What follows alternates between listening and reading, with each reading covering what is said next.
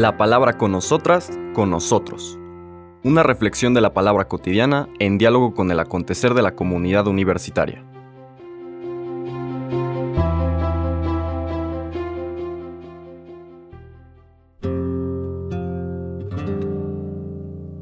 Hola, buenos días.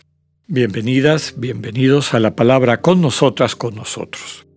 Hoy miércoles 25 de octubre, semana 29 del tiempo ordinario, regresamos al Evangelio de San Lucas después del pequeño paréntesis que hicimos ayer para recordar al obispo Guizar y Valencia.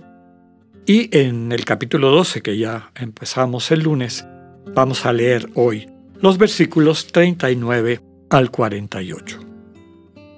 En aquel tiempo Jesús dijo a sus discípulos, Fíjense en esto. Si un padre de familia supiera a qué hora va a venir el ladrón, estaría vigilando y no dejaría que se le metiera por un boquete en su casa. Pues también ustedes estén preparados, porque a la hora en que menos lo piensen, vendrá el Hijo del Hombre. Entonces Pedro le preguntó a Jesús, ¿dices esta parábola solo por nosotros o por todos? El Señor le respondió, Supongan que un administrador puesto por su amo al frente de la servidumbre, con el encargo de repartirles a tiempo los alimentos, se porta con fidelidad y prudencia. Dichoso ese siervo, si el amo, a su llegada, lo encuentra cumpliendo con su deber. Yo les aseguro que lo pondrá al frente de todo lo que tiene.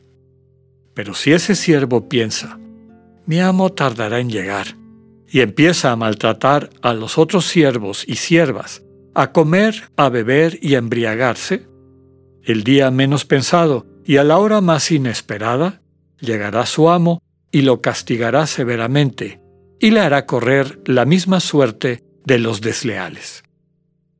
El siervo que conociendo la voluntad de su amo no haya preparado ni hecho lo que debía, recibirá muchos azotes, pero el que sin conocerla haya hecho algo digno de castigo, recibirá pocos.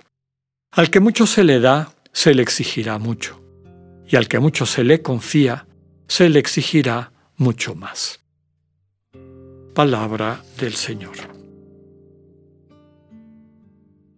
Sigue esta lectura, o digamos esta temática que ya empezábamos a describir el lunes y que ayer profundizamos, de dos maneras diferentes de estar en el mundo dos sensibilidades que te llevan a ver lo que te rodea, incluyendo las personas con las que convives, de forma distinta. Puede ser la manera cosificada, objetualizada, de aquellos que no perciben personas y por lo tanto no experimentan ese vínculo del amor que nos permite ser comunidad, sino que ven cosas, cosas que les pueden servir o no servir, que les producen experiencias gratificantes o no. Y en función de eso y la manera como lo juzgan, pues las utilizan o no las utilizan.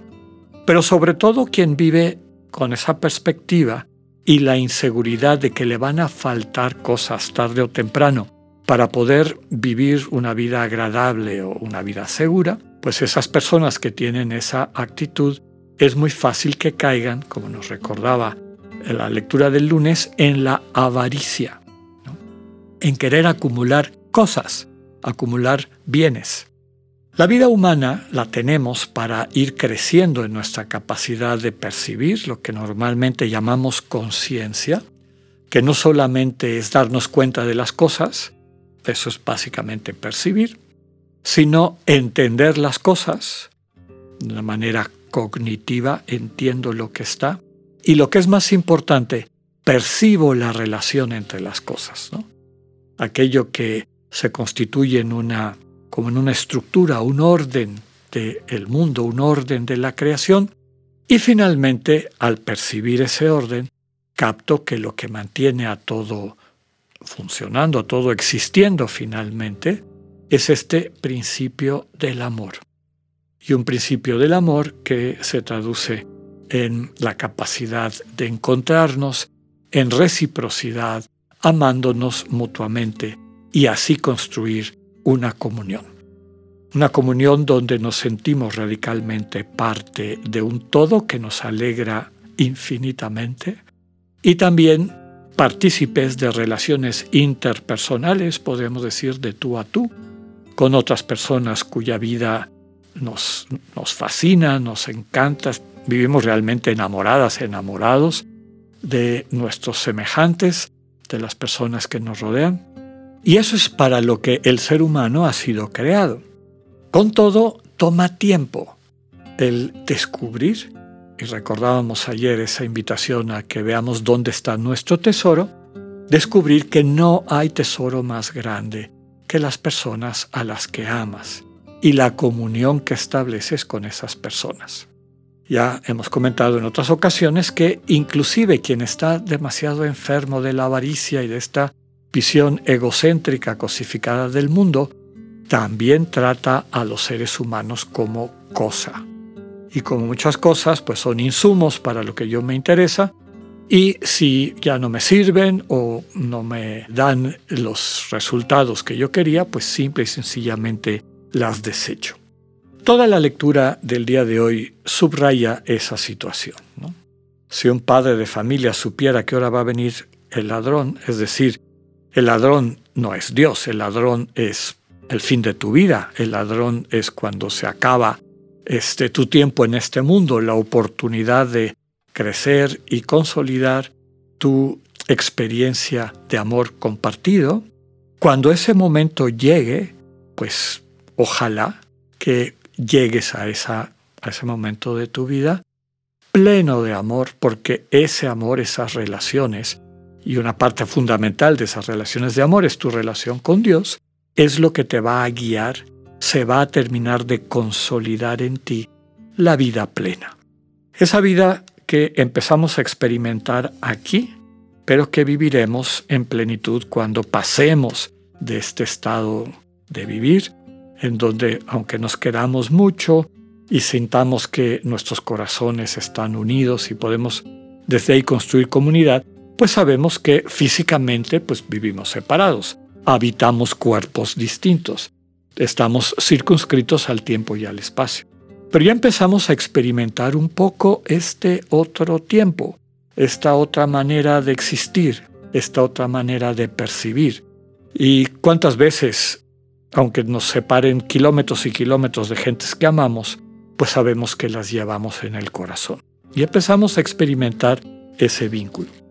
Nuestra esperanza es que al dejar este mundo, para ir a la vida plena, esas limitantes que eran necesarias en este proceso de tomar conciencia y asumir nuestra vocación de ser imagen de Dios, pues van a desaparecer estas limitaciones y vamos a vivir plenamente este encuentro con nuestros hermanos y hermanas. La segunda parábola de la lectura de hoy describe al administrador al que le ponen al frente de la servidumbre. Bueno, el administrador también es siervo. Por lo tanto, no está describiendo la actitud que deben de tener solamente los líderes, llamémosle así, líderes de la iglesia o de la sociedad, sino todo ser humano. Todos nosotros administramos una serie de dones y talentos que Dios nos ha dado, capacidades intelectuales, creativas, emotivas, etc. Y también recursos económicos.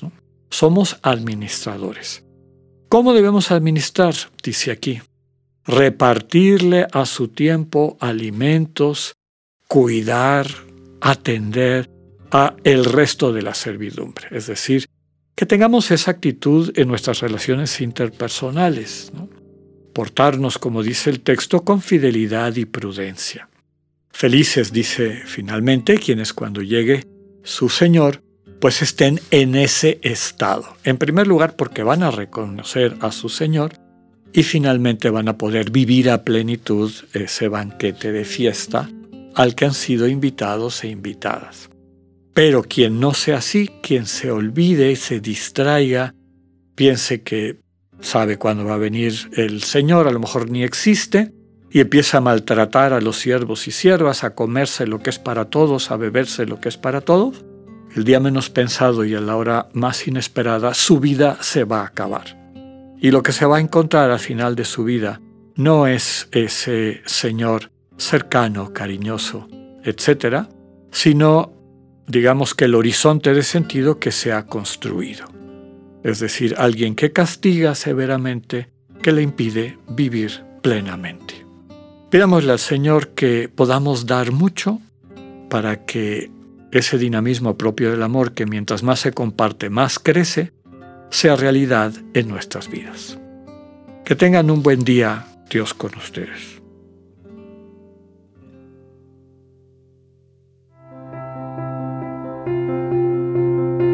Acabamos de escuchar el mensaje del Padre Alexander Satirka.